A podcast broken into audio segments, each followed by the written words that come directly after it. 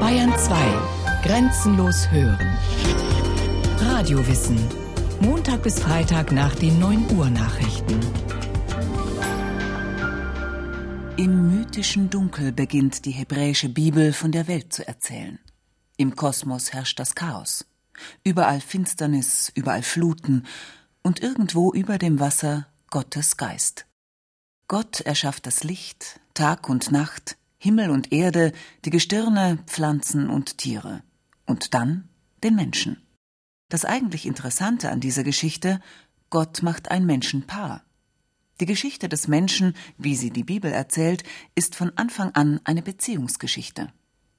Die Geschichte der Partnerschaft zwischen Adam, was Erdling bedeutet, und seiner Gefährtin, die zunächst keinen Namen hat.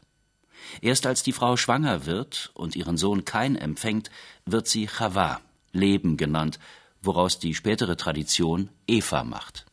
Im Buch Genesis, mit dem die Bibel beginnt, gehe es nicht um eine Abfolge historischer Ereignisse, stellt die Theologin Helen Schüngel-Straumann klar, sondern um mythische Aussagen über Menschliches und allzu Menschliches. Die Geschichte vom Paradies zeichnet das Verhältnis zwischen Mann und Frau einmal so, wie es von Gott gewollt sei, und dann in seiner tatsächlichen, von Misstrauen, Machtkämpfen und Gewalt bestimmten Gestalt. Über die Rollenverteilung beim berühmt-berüchtigten Sündenfall gehen die Meinungen freilich auseinander. Kennen Sie Adam, den Schwächling? fragt die jüdische Theologin Ruth Lapide und meint damit, so einen Tropf habe man gar nicht erst in Versuchung führen müssen. Er sitzt dabei, und im Kapitel 3 lesen wir wörtlich, und er nahm von der Frucht und aß. Das heißt, er ist ein sturer, nicht widersprechender und langweiliger Mitesser. So wird er uns vorgestellt. Er hätte auch widerstehen können. Er hätte der Eva auf die Finger klopfen und sich davor schon am Schlangengespräch beteiligen können. Sie ist voll von solchen Paargeschichten, die Bibel, von hocherotischen und eher langweiligen, von überaus komplizierten und archaisch einfachen Beziehungsstories. In Sonntagspredigten, Hirtenworten, Bistumsblättern merkt man kaum mehr etwas davon. Dort kommt die Liebe blass, brav und bieder daher. Freundlich, mildtätig, ein wenig distanziert und immer kontrolliert. Gebremste Gefühle, die ja nicht aus dem Ruder laufen dürfen. Nichts von stürmischer, fordernder Sinnlichkeit mit ihren bisweilen dämonischen Kräften. Wer aber unvoreingenommen in der jüdisch-christlichen Bibel blättert, entdeckt ein ganz anderes Bild. Unbändige Leidenschaften und starke Gefühle wuchern dort. Zärtlichkeit und Gewalt, begeisterte Hingabe und mörderische Eifersucht, Reife und Perversion. Und in allem und über allem die Liebe als Urkraft, die als Gottes Schöpfungsenergie am Anfang des Kosmos stand und alles in der Welt trägt, belebt und vorantreibt, jedes Menschenleben behütet und verschönt, vieles verzeiht und heilt und wieder gut macht, und am Ende eine neue Welt ins Dasein rufen wird, in der es keine Konkurrenz und keine Gemeinheit mehr gibt, kein Mensch den anderen klein hält oder zerstört. Es wird ein ewig seliges Miteinander sein, Gemeinschaft, Schönheit ohne Neid, geteilte Freude, Liebe. Doch zurück zu den Anfängen. Nur ein paar Bibelkapitel nach Adam und Eva findet sich schon die nächste Paargeschichte. Abraham und Sarah. Sarah ist unfruchtbar. Beide wissen nicht so recht, was sie mit Gottes merkwürdiger Verheißung anfangen sollen. Er werde sie noch zu einem großen Volk machen. Der Herr führte ihn hinaus und sprach: Sieh doch zum Himmel hinauf und zähl die Sterne, wenn du sie zählen kannst. Und er sprach zu ihm: So zahlreich werden deine Nachkommen sein. Abraham und Sarah haben eigentlich auch keine besonders zärtliche Beziehung zueinander. Er gibt sie auf einer Ägyptenreise als seine Schwester aus und damit zum Ehebruch frei. Sie führt ihm ihre Sklavin Hagar zu, damit sie ihm Kinder schenkt. Aber dann bekommen die beiden alten Leute doch noch einen Sohn, den sie ironisch Isaak nennen. Das bedeutet, er lacht. Und wenn man es genau nimmt, weil sie in selbstverständlicher Treue miteinander durch alle Höhen und Tiefen gehen, weil sich der eine auf den anderen verlassen kann, können sie bis heute als Musterehepaar gelten. Ich will mit dir alt werden. Gibt es eine schönere Liebeserklärung? Rebekka und Isaak, die nächste Geschichte. Die schöne Rebekka war die Frau von Isaak, also Abrahams Schwiegertochter und die Mutter von Esau und Jakob. Der Bericht darüber, wie sie Abrahams Gutsverwalter als Braut warb, gehört zu den poetischen Highlights der hebräischen Bibel. Abraham ist mit seiner Familie in das Land Kanaan ausgewandert, aber er will auf keinen Fall, dass sein Isaak eine Kanaaniterin heiratet. In seinen Augen sind das Götzenanbeter. Deshalb schickt er den Vertrauten in seine mesopotamische Heimat zu seiner Verwandtschaft. Als der Verwalter dort am Brunnen vor der Stadt ankommt, ausgerüstet mit zehn Kamelen und allerlei kostbaren Sachen, mit denen sich ein Mädchen betören lässt, schickt er ein Stoßgebet zum Himmel. Herr, Gott meines Herrn Abraham, lass mich heute Glück haben. Er hat Glück. Noch während des Gebets kommt die ebenso rassige wie liebenswürdige Rebekka zum Brunnen, steigt leichtfüßig zur Quelle hinab, füllt ihren Wasserkrug und gibt dem durstigen Reisenden zu trinken. Auch für deine Kamele will ich schöpfen, bis sie sich satt getrunken haben. Und er, Abrahams Vertrauter, weiß sofort, das ist die richtige für Isaak. Natürlich stimmt die Verwandtschaft der Brautwerbung zu. Die Sache sei offensichtlich von Gott ausgegangen. Aber wie die Genesis weiter berichtet, warten Sorgen und Verwicklungen auf das Paar. Die Ehe bleibt 20 Jahre lang kinderlos. Als Rebekka dann doch endlich schwanger wird, sind es Zwillinge, die ihr grausame Schmerzen bescheren, weil sie im Mutterleib einander stoßen und bekämpfen. Gott selbst gibt ihr die Erklärung. Zwei Völker sind in deinem Leib, Zwei Stämme trennen sich schon in deinem Schoß. Ein Stamm ist dem anderen überlegen. Der Ältere muss dem Jüngeren dienen. Es kommt genau so. Jakob, der jüngere Zwilling, wird zum Stammvater des Volkes Israel. Esau hingegen, von Jakob und Rebekka um den väterlichen Segen betrogen und um sein Erstgeburtsrecht, das er für das sprichwörtliche Linsengericht verkauft, wird zum Ahnherrn der Edomiter. Es ist eine traurige, allzu menschliche Geschichte von Liebe und Betrug, Bruderzwist und Rache. Aber auch ein Beweis dafür, dass die Bibel keine fromme Idealwelt im Auge hat, sondern die Realitäten des Menschenlebens kennt. Die Bibel erzählt Geschichten, erbauliche, aber auch unappetitliche, zauberhafte und erschreckende, doch eigentlich immer spannende und aus dem wirklichen Leben gegriffene. Und erstaunlich oft sind es Paargeschichten. Jakob und Rahel, die nächste Geschichte. Und wieder geht es um Liebe und Betrug. An einem Brunnen auf freiem Feld sieht Jakob die Hirtin Rahel zum ersten Mal. Und inmitten all der Schafe und Ziegen küsst er sie auf der Stelle, so gut gefällt sie ihm. Der spröde Reformator Calvin fand so viel stürmische Liebe auf den ersten Blick anstößig und drehte den biblischen Text eigenmächtig um. Jakob muss sich höflich vorstellen und erst mal erklären, dass er Rahels Onkel ist. Dann darf er ihr einen Kuss geben, wie unter Verwandten üblich. Rahel steht ihrem Jakob an ungenierter Offenheit allerdings nicht nach. Schaff mir Kinder, sonst sterbe ich. Provoziert sie ihn, und mit ihrer Schwester und Rivalin Lea zankt sie sich um Liebesäpfel. Zwischen Jakob und den beiden Schwestern Lea und Rahel besteht eine unglückliche Dreiecksbeziehung erläutert die Wiener Theologin Marianne Krohmann. Sie zeigt den Alltag einer polygynen Ehe mit ihren Höhen und Tiefen. Die Geschichte, die so idyllisch begonnen hat, mit dem Kuss am Brunnen, mündet in List, Demütigung und Eifersucht und zeigt doch auch wieder Gottes Liebe zu den Stiefkindern des Glücks. Jakob dient Rahels Vater sieben Jahre lang, um seine vergötterte Rahel heiraten zu dürfen, doch dann bekommt er in der Hochzeitsnacht Rahels ältere und nicht so hübsche Schwester Lea ins Bett gelegt und merkt es nicht einmal. Nach einer Woche gibt ihm der Vater dann zusätzlich Rahel zur Frau, luchst ihm aber das Versprechen ab, nun noch einmal sieben Jahre für ihn zu arbeiten. So eine Ehe zu dritt war im alten Orient nicht so ungewöhnlich. Glücklich ist keiner der drei Beteiligten dabei geworden. Lea bringt vier Söhne zur Welt, denen sie Namen voller Sehnsucht gibt. Ruben, Seth, ein Sohn, Levi, Begleiter. Die Liebe Jakobs aber kann sie damit nicht erringen. Die gehört Rahel, die wiederum unter ihrer Unfruchtbarkeit leidet. Man kann die unerquickliche Geschichte freilich auch andersherum lesen und über Gottes ausgleichende Gerechtigkeit staunen, die der ungeliebten, stiefmütterlich behandelten Lea Fruchtbarkeit in reichem Maß schenkt. Und man kann über die selbstbewusste Solidarität schmunzeln, zu der die beiden Schwestern am Ende finden. Ruth, Noomi und Boas. Eine Episode ohne solche dunklen Untertöne, aber nicht ohne List und Selbstsucht. Das biblische Buch Ruth ist eine Novelle, entstanden wohl im fünften vorchristlichen Jahrhundert. Ruth war die Witwe eines nach Moab ausgewanderten Israeliten und wollte nach dessen Tod in seinem Vaterhaus eine neue Heimat finden.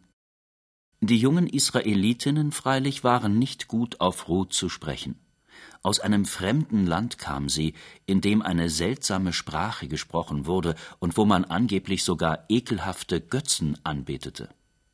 Was blieb der Ausländerin anderes übrig, als durch Ehrenlese auf den Feldern ein wenig zum Lebensunterhalt ihrer Familie beizutragen? Und nun wird die Geschichte einer wunderbaren Frauenfreundschaft erzählt, die Geschichte der Freundschaft zwischen Ruth und ihrer hebräischen Schwiegermutter, der mittellosen, alternden Noomi. Ruth steht unverbrüchlich zu ihrer mütterlichen Freundin. Wohin du gehst, dahin gehe auch ich, und wo du bleibst, da bleibe auch ich. Dein Volk ist mein Volk und dein Gott ist mein Gott. Wo du stirbst, da sterbe auch ich, da will ich begraben sein. Nur der Tod wird mich von dir scheiden. Diese Noomi wiederum entpuppt sich als energische, erfinderische Powerfrau, die ihre Chance zu nutzen versteht. Sie schmückt Ruth wie eine Braut und schickt sie nachts zu Boas, dem Herrn der Felder, auf die Tenne. Ich bin Ruth, deine Magd, stellt sie sich Boas mit scheuer Aufforderung vor. Breite doch den Saum deines Gewandes über deine Magd. Auf Deutsch Beschütz mich. Ein ziemlich erotischer Heiratsantrag. Sie blieb zu seinen Füßen liegen bis zum Morgen. Mit einer romantischen Sommernacht im Heu lässt die Bibel eine Love Story beginnen, die, man höre und staune, zur Familiengeschichte Jesu gehört. Denn Boas heiratet Ruth und rettet Noomi aus ihrer finanziellen Misere. Ruth, die sich zum Gott Noomis und Israels bekennt, wird durch diese Verbindung mit Boas zur Urgroßmutter Davids, und sie, die verachtete Ausländerin, geht damit in die Ahnenreihe des Messias ein. Die wenigsten dieser Paargeschichten sind unschuldig und lauter. Viele klingen ausgesprochen unheilig, wie die von David und Bathseba. König David, bekanntlich eine schillernde Figur, gleichermaßen verantwortungsbewusst und verschlagen, ehrgeizig und fromm, zerstörerisch und sensibel, Machtmensch und Poet, begehrt die schöne Bathseba, die Frau seines Feldherrn Uriah. Er schickt ihn mit einem Himmelfahrtskommando an die Front, um Bathseba, die längst vom König schwanger ist, in seinen Harem aufnehmen zu können. Uriah stirbt, doch der Skandal wird ruchbar. Der Prophet Nathan ließ David öffentlich die Leviten und kündigt ihm Gottes Strafe an. Sein Kind wird sterben. Solche göttlichen Sanktionen, die unschuldige Opfer fordern, sind eine harte Nuss für heutige Bibelleser. Zumal es Bathseba selbst offenbar faustdick hinter den Ohren hat. Sie wird später trickreich den Thron für ihren anderen Sohn Salomo und damit ein Stück Macht für sich fordern. Dennoch bleibt der kritische Blick auf den Machtmissbrauch des Königs und die wichtige Botschaft, dass Gott auf der Verliererseite steht. Ganz anders die mit starkem Symbolwert ausgestattete Geschichte vom Propheten Hosea und seiner leichtlebigen Gattin. Geh, nimm dir eine Dirne zur Frau. Hat ihm Gott befohlen, dem Hosea aus dem Stamm Ephraim, etwa 750 Jahre vor unserer Zeitrechnung. Er gehorcht und als sich die liederliche Gattin einen Liebhaber nimmt, erteilt ihm Gott einen neuen Befehl, unverständlich und demütigend. Geh noch einmal hin und liebe die Frau, die einen Liebhaber hat und Ehebruch treibt. Liebe sie so, wie der Herr die Söhne Israels liebt. Prophetische Zeichenhandlung nennen die Bibelexperten so etwas. Die Botschaft ist klar. Gottes Volk hat ihm die Treue gebrochen, hat herumgehurt und ist fremden Göttern und Kulten nachgelaufen, aber Gott kann nicht von ihm lassen. Er liebt seine Menschen mit einer verrückten Leidenschaft. Mit menschlichen Fesseln zog ich sie an mich, mit den Ketten der Liebe. Wie könnte ich dich preisgeben, Ephraim, wie dich aufgeben, Israel? Mein Herz wendet sich gegen mich, mein Mitleid lodert auf. Ich will meinen glühenden Zorn nicht vollstrecken. Denn ich bin Gott, nicht ein Mensch, der Heilige in deiner Mitte. Am Ende steht das großartige Bekenntnis Ich traue dich mir an auf ewig. Ich traue dich mir an um den Brautpreis von Gerechtigkeit und Recht, von Liebe und Erbarmen. Ich traue dich mir an um den Brautpreis meiner Treue. Dann wirst du den Herrn erkennen. Gott als stürmischer Liebhaber, der dem untreuen Partner nachläuft, seine Schwächen kennt, verzeihen kann. Umarmung statt Vorwurf, leidenschaftliche Zuneigung statt des nüchternen Pochens auf Recht und Moral. Liebe als ein Prozess, der Krisen und Niederlagen beinhaltet, vorschnelle Kapitulation ablehnt und die Kraft zum neuen Anfang besitzt. Was sich da in der Bibel zwischen derben Kriegern und scheuen Jungfrauen, zärtlichen Eheleuten und treulosen Fremdgängern, aber auch zwischen Gott und Mensch abspielt, das ist alles andere als langweilig. Es könnte unter dem Motto stehen Stark wie der Tod ist die Liebe. Die Leidenschaft ist hart wie die Unterwelt. Ihre Gluten sind Feuergluten, gewaltige Flammen. Auch mächtige Wasser können die Liebe nicht löschen. Auch Ströme schwemmen sie nicht weg. Das Zitat stammt aus dem Hohelied, einer Sammlung erotischer Poesie mit nächtlichen Begegnungen zwischen jungen Menschen, die ganz offensichtlich nicht verheiratet sind.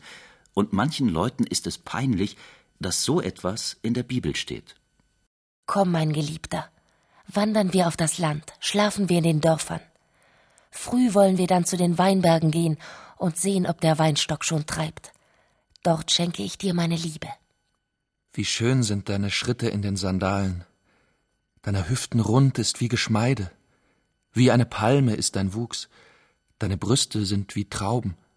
Ich sage, ersteigen will ich die Palme. Ich greife nach den Rispen. Trauben am Weinstock seien mir deine Brüste. Apfelduft sei der Duft deines Atems. Dein Mund köstlicher Wein, der glatt in mich eingeht, der Lippen und Zähne mir netzt. Peinlich, meinten manche knochentrockenen Schriftgelehrten und gaben sich gewaltige Mühe, aus den von Sinnlichkeit strotzenden Versen eine Allegorie auf das Liebesverhältnis zwischen Christus und seiner Braut der Kirche zu machen. Das alte Israel hatte solche Probleme nicht. Dort kam man gar nicht auf den Gedanken, dass Sexualität die Beziehung zu Gott trüben könnte. In solchen freizügigen Bibeltexten wird ja auch nicht einem schrankenlosen sich ausleben das Wort geredet. Eigentlich müsste es Folgen für die kirchliche Praxis und für die alltägliche Frömmigkeit haben, dass so ein literarisch-erotisches Feuerwerk zur Bibel gehört. Denn das Hohe Lied transportiert mit seinen Schilderungen von verliebten Rendezvous in Weinbergen und Blumenfeldern, mit Lobliedern auf schwellende Lippen und traubengleiche Brüste, eine anspruchsvolle erotische Kultur, die das Hinhören in den Vordergrund stellt und die Bedürfnisse des anderen ernst nimmt. Zwei Menschen freuen sich aneinander, sind dankbar für die Schönheit und Vitalität und Lust, die ihnen Gott geschenkt hat. Sie stehen sich gleichwertig gegenüber. Die Rollen wechseln, sie, die Freundin, ergreift ganz unbefangen die Initiative. Mit ihrer Liebe schließen die beiden einen Pakt gegen das Dunkel der Welt. Sie beschützen einander. Leg mich wie ein Siegel auf dein Herz, wie ein Siegel an deinen Arm. Was ist übrig geblieben von diesem unbefangenen Umgang mit der Sexualität? Von aller religiösen Leidenschaft, die Gottvertrauen und erotische Lust zu verbinden wusste? Das Neue Testament der Christen, so heißt es, sei blasser und fader als die hebräische Bibel, frauen- und körperfeindlicher. Wie ist das mit Jesus? War er nicht ausgesprochen zärtlich und feinfühlig gegenüber Frauen? Ließ er sich nicht von ihnen berühren? Zog er nicht in ihrer Gesellschaft predigend durch Galiläa, was für einen Rabbi ziemlich skandalös war? Nach heutigem Forschungsstand waren Frauen in den ersten Jahrzehnten an Predigt und Gemeindeaufbau gleichberechtigt beteiligt. Erst später, als die Gottesdienste aus den Privathäusern in die neu entstandenen Basiliken verlegt wurden, passte man sich den gesellschaftlichen Regeln an und nahm die Frauen von der öffentlichen Bühne. Wie immer bei solchen Prozessen veränderte sich auch die Erinnerung. Aus der schönsten, wenn auch sehr dezent erzählten Liebesgeschichte der Jesusüberlieferung wurde eine düstere Legende von Buße und Askese. Aus der glaubensstarken Prophetin Maria Magdalena eine bekehrte Sünderin. Nach dem Wortlaut der Bibel war Mirjam, lateinisch Maria, aus dem Fischerdorf Magdala am See Genezareth keineswegs eine ehemalige Prostituierte. Sie schloss sich dem Wanderrabbi Jesus an, weil er sie von sieben Dämonen befreit hatte, was nach damaligem Sprachgebrauch auf eine ernste, möglicherweise psychosomatische Krankheit hinweist, vielleicht auf lähmende Depressionen. Dürfen wir vermuten, dass Jesus ihrem Leben einen neuen Sinn gegeben hat? Dass sie deshalb mit ihm zog, weil sie bei ihm Güte, Zuwendung, Zärtlichkeit, Hoffnung für die Welt fand? Dass sie und die anderen Frauen in seiner Nähe mutig wurden, dass sie lernten, sich etwas zuzutrauen? Spätestens beim Kreuzestod Jesu wuchs Maria eine führende Rolle im Jüngerkreis zu. Während die später zu Säulen der Kirche stilisierten Männer allesamt in panischer Angst flohen, um das eigene Leben zu retten, harrten die Frauen unter dem Schandpfahl aus. Als man den toten Jesus bestattet hatte, wollte Maria das Grab nicht verlassen. Und als sie am Auferstehungsmorgen erneut zur Felsengruft eilte, war sie nach dem Zeugnis des Johannesevangeliums die erste, die das Grab leer fand. Und auch die erste, die den verschwundenen Jesus suchte. Denn Petrus und Johannes, von ihr verständigt, sind verwirrt wieder davongegangen. Maria aber bleibt auch diesmal beim Grab, weinend, hartnäckig, dieses Ende nicht akzeptierend. Sie sieht einen Mann, hält ihn für einen Gärtner und fleht ihn verzweifelt an Herr, wenn du ihn weggebracht hast, sag mir, wohin du ihn gelegt hast. Dann will ich ihn holen. Und dann der Zauber der Wiedererkennungsszene, die ein Glaubensbekenntnis in Worte fasst. Mirjam, sagt der Auferstandene. Und auch sie sagt nur ein Wort. Rabuni, lieber Rabbi. Die Männer sind längst wieder in ihrem Versteck, und Christus schickt ihnen Maria Magdalena, die Frau, die seine Auferstehung und zugleich seine Vergebung verkünden soll. Geh aber zu meinen Brüdern und sag ihnen, ich gehe hinauf zu meinem Vater und zu eurem Vater, zu meinem Gott und zu eurem Gott. Brüder nennt er sie liebevoll, die Kleingläubigen, die ihn allein gelassen haben. Maria Magdalena aber macht er zur Prophetin. Heute noch nennt sie die Ostkirche in begeisterter Verehrung Apostelin der Apostel.